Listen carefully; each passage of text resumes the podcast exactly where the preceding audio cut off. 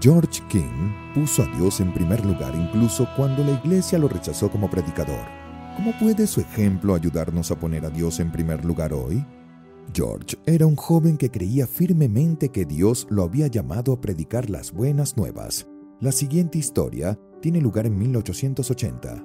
En esa ocasión, Jaime White todavía estaba vivo y King decidió preguntarle su opinión sobre su deseo de convertirse en predicador. Jaime y Elena de White invitaron a King a su casa. Aunque estaban seguros de su devoción al llamado de Dios, querían asegurarse de que tuviera suficiente talento y formación para convertirse en predicador. George King se mudó a la casa de los Godsmark, donde practicó su predicación en la sala de estar frente a la familia. Fueron tiempos terribles para él. Sus súplicas se escuchaban antes del amanecer y él practicaba en el granero durante horas sin importar el frío que hiciera. Finalmente llegó el día en que George tuvo su primera oportunidad de predicar.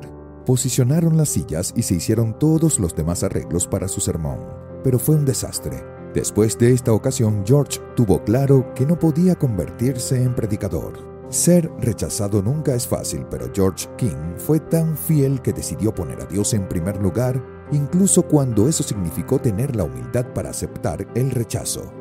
Poco después, George se convirtió en predicador residente. Equipado con literatura, comenzó a hacer visitas de casa en casa, compartiendo las buenas nuevas mediante la venta de libros y volúmenes que llevaba consigo. Este método más tarde se llamaría colportaje y transformaría la misión adventista para siempre.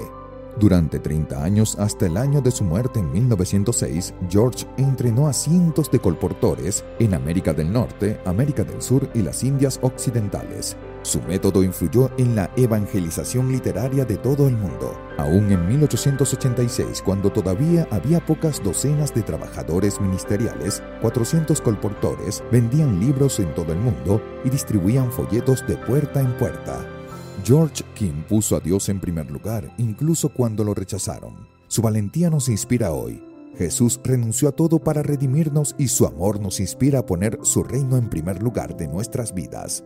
Al devolver nuestros diezmos y las ofrendas regulares, seamos desafiados a poner a Dios en primer lugar.